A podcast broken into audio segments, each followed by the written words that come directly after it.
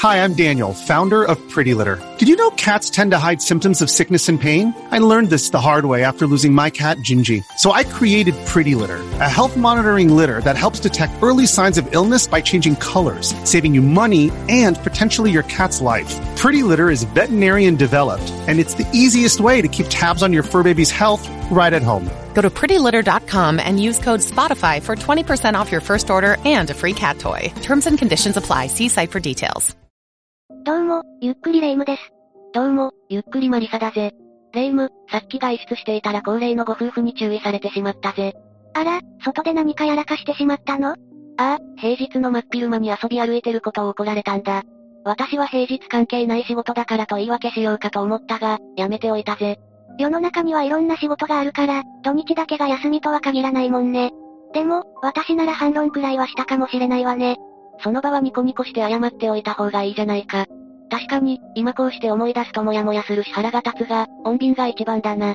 マリサがそれで抑えられるならいいけど、反論したいならした方がいいわ。世の中には、マリサの話したような出来事から殺人事件が起きたこともあるのよ。え、そんなちょっとしたことから殺人事件が起きたことがあるのか？そんな事件があるなら、詳しく聞いてみたいぜ。それじゃ今回は、名古屋老夫婦強盗殺人事件を紹介するわね。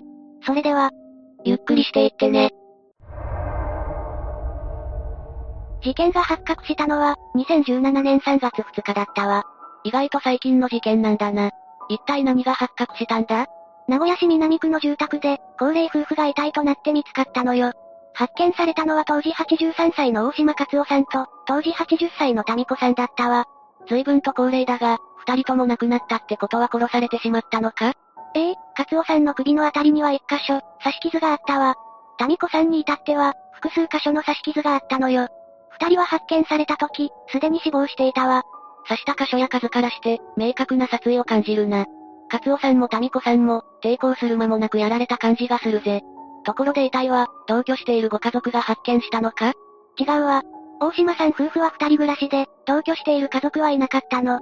夫婦を発見したのは、タミコさんの知人女性だったわ。この日に会う約束をしていたみたいね。なるほど、タミコさんがやってこないから不審に思ったんだな。3月とはいえ、遺体が長期間放置されなかったのは幸いかもしれないな。ところで、現場には他に何か異変はなかったのか？現場からは財布がなくなっていたわ。それから、後日に新聞配達員がある証言をしているの。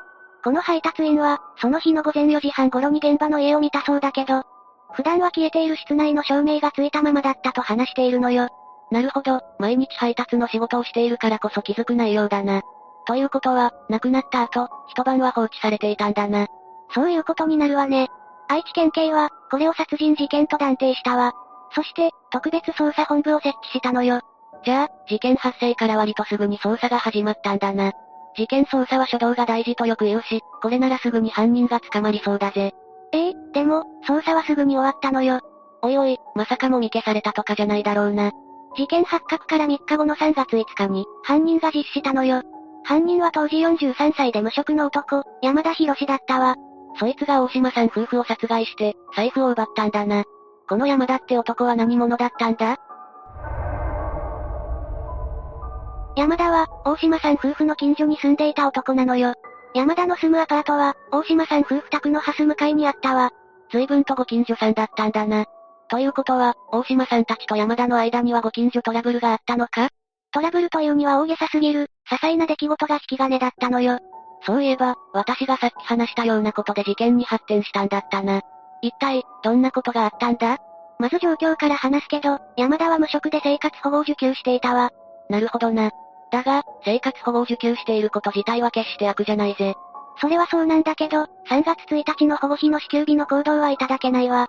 山田は振り込まれた8万2千円の保護費を、パチンコに使ったのよ。そうなると話が変わってくるぜ。山田は生活保護をもらいながらパチンコを打つような人間だったのか？普段はそうではなかったそうね。山田には、6万6千円の借金があったのよ。保護費を下ろした山田は、このお金を増やすためにパチンコに行ったそうね。ちなみに山田はこの日、初めてパチンコをしたらしいわ。依存症でないのは分かったが、発想が短絡的すぎないか？そんな考えでパチンコ屋に行って勝てるとは思えないぜ。結果は見え切っている気がするが、山田は勝ったのか？マリサの想像通り、山田はボロ負けしたわ。しかも、保護費の半分以上となる6万円負けだったのよ。あまり親身に想像したくないが、本人からしたら絶望だろうな。ええ山田は保護費支給当日にそのほとんどの金額を失ったの。借金も全く返せていないし、山田は帰り道、ずっとイライラしていたわ。気持ちは想像できなくもないが、自業自得だぜ。まったくね。そして、アパートに帰る直前に、タミコさんと顔を合わせたの。事件のきっかけはここで起きたのよ。な、何があったんだ？山田の話によると、山田はタミコさんに仕事もしていないのに、いいご身分ね。と言われたそうね。そんなことを言われるんだから、山田は評判が良くなかったんだな。で、山田はどうしたんだ？特にその場で言い返しはしなかったみたいだけど、交通事故の後遺症で足が悪く、好きで働かないわけじゃないと思ったと後の山田は語っているわ。なるほど、不満に思いつつも帰宅したんだな。だが、ここから事件が起きるとは思えないぜ。山田は何を考えて犯行に及んだんだ？帰宅した山田は、アパートの部屋で改めてイラついていたのよ。どうやら、自分を全否定されたような気になって怒りが湧いたそうなの。怒るのは勝手だが、それで事件を起こすとなると話が違うぜ。まさかとは思うが、その勢いのまま犯行に及んだのか？そのまさかで、山田は包丁を持って大島さん夫婦宅に向かったわ。そして、家に侵入するなり勝夫さんと民子さんを殺害したのよ。明らかにやりすぎだぜ。だが、勝夫さんと民子さんの傷の数からして、動機は本当なんだな。勝夫さんの刺し傷は一つ、民子さんは複数だからね。二人の殺害後、山田は遺体を放置したままバッグを漁ったわ。そして、1200円が入った財布を奪って逃げたのよ。挙句の果てにお金も盗んでいったのか。事件の経緯といい、山田のやったことは許されないぜ。だが、3月5日の自首まで、山田は何をしていたんだ？事件を起こした後、山田は行きつけのスナックで飲んでいるわ。人を殺しておいて酒を飲んでいたのか？別に同情するわけじゃないけど、人を殺したからこそかもね。山田はそこで、パチンコで負けたと話していたそうよ。そして、付けの一部の2万5千円とその日の代金3千円を払っているわ。スナックに付けがあったのか。しかし、パチンコの負けを考えると、ほぼ全財産がなくなったな。家に帰ってもお金がなくて、罪悪感もあって実施したのか？そのあたりに関しては不明ね。とにかく、山田は強盗殺人容疑で逮捕されたわ。事件を起こしたことは許されないし動機も信じられないが、これで解決だな。山田も実施したわけだし、犯行を認めて裁判にかけられて終わりじゃないのか？確かに、ここまではド直球なろくでなしによる殺人事件だわ。でも、この事件の得意な点はここからなのよ。そ、そうなのか？山田は実施して逮捕されたわけだけど、認めたのは殺人だけだったわ。何を言ってるんだ？山田は大島さん夫婦を殺害した後に財布を奪っているじゃないか。そうなんだけど、山田は強盗目的だったという点を否定したのよ。殺しはしたが、財布を盗むつもりはなかったってことか？もしかして、実は財布を盗んだのは別の人だったりしたのか？そんなこともなく、盗まれた財布は山田の自宅で発見されたわ。ちなみに、大島さん夫婦と山田の関係は、本当に単なる顔見知り程度だったわ。じゃあ、強盗殺人じゃないか。まさか、盗むつもりで入ったわけじゃないから強盗じゃないとでも言ったのか？ええ、山田はそう主張したのよ。何を言ってるんだ？そんなことを言い出したら、世の中の犯罪は全てやるつもりはなかった。の一言で否定できてしまうぜ。結果的に山田は財布を盗んでいるんだから、強盗殺人だぜ。全くもってその通りね。でも、その言い訳にも満たない言い分が、裁判に影響したのよ。どういうことだ？2019年に、山田の第一審が開かれたわ。山田の裁判の争点となったのは、強盗目的があったかどうかになったの。え、山田の言い訳未満の言い分が裁判の争点になったのか？ええ、そして山田は裁判でも一貫して強盗目的を否定したわ。そんなの、争うまでもなくやったことが全てだぜ。旗から見るとその通りだけど、裁判では真剣に争われたのよ。検察側は強盗目的はあったと主張して、死刑を求刑したわ。対する弁護側は、強盗目的はなかったと主張したの。なるほど、検察側と弁護側で真っ向対立したわけだな。山田の言い分は馬鹿らしいが、非常にシンプルな争点の裁判だぜ。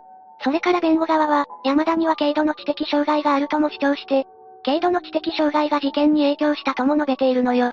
ふむ、そうなると判断がややこしくなってくるよな。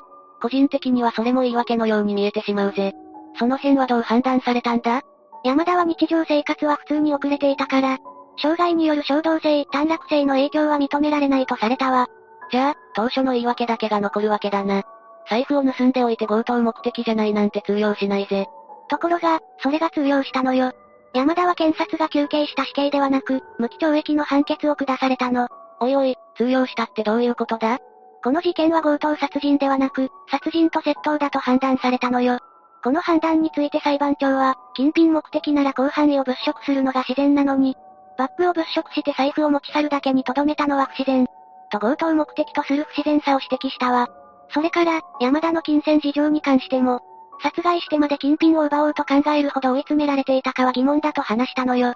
だから、殺害してから盗みをしようと考えたと判断したわけか。だが、そんな理由で無期懲役になるのは納得がいかないな。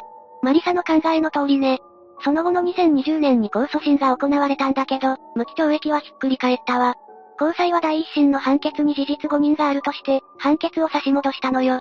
裁判長によると、強盗目的でも、現場の状況などから物色の範囲が限定されることはあるとして、第一審の判決を破棄したわ。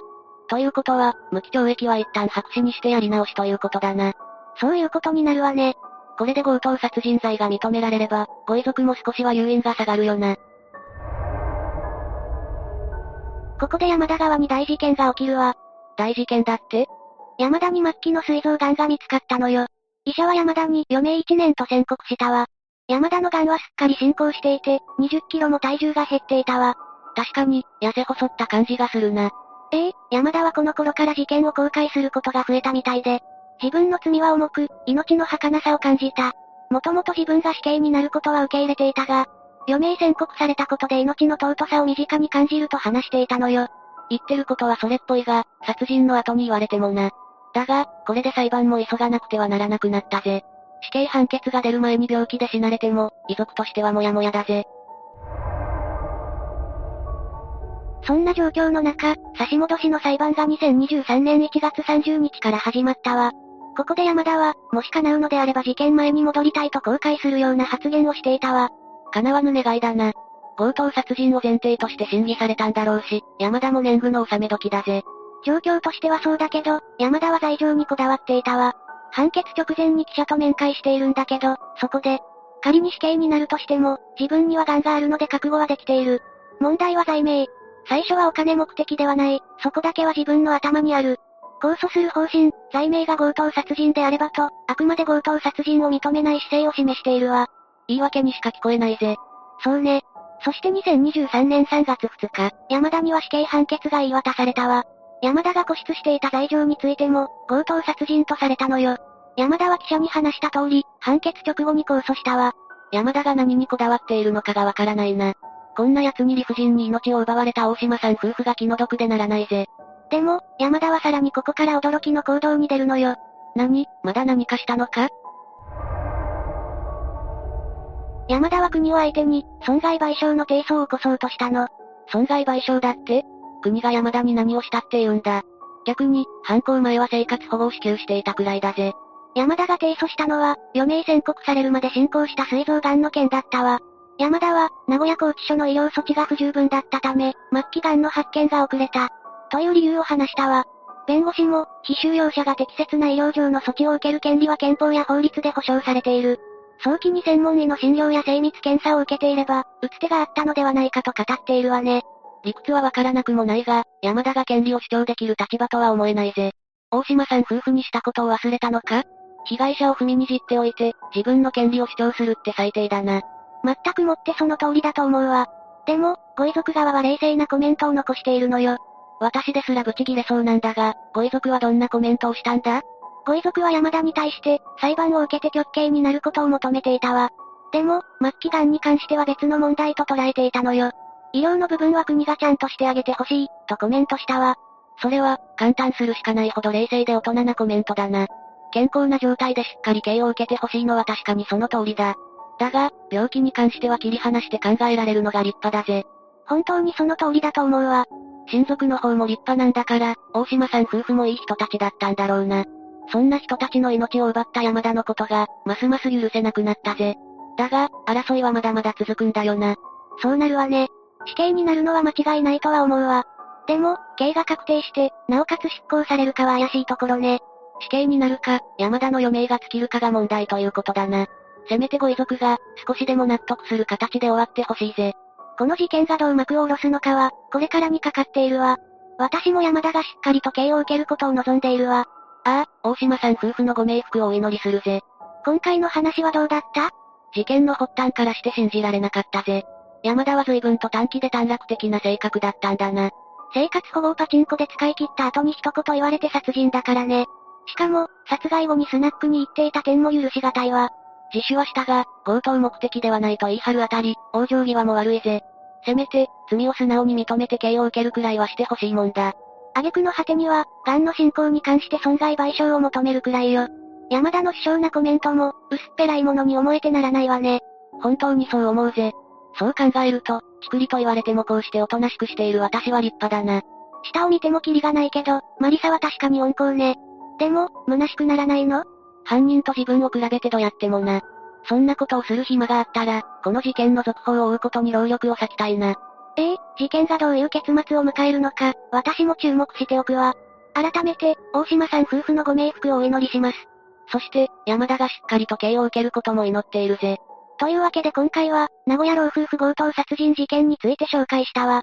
それでは、次回もゆっくりしていってね。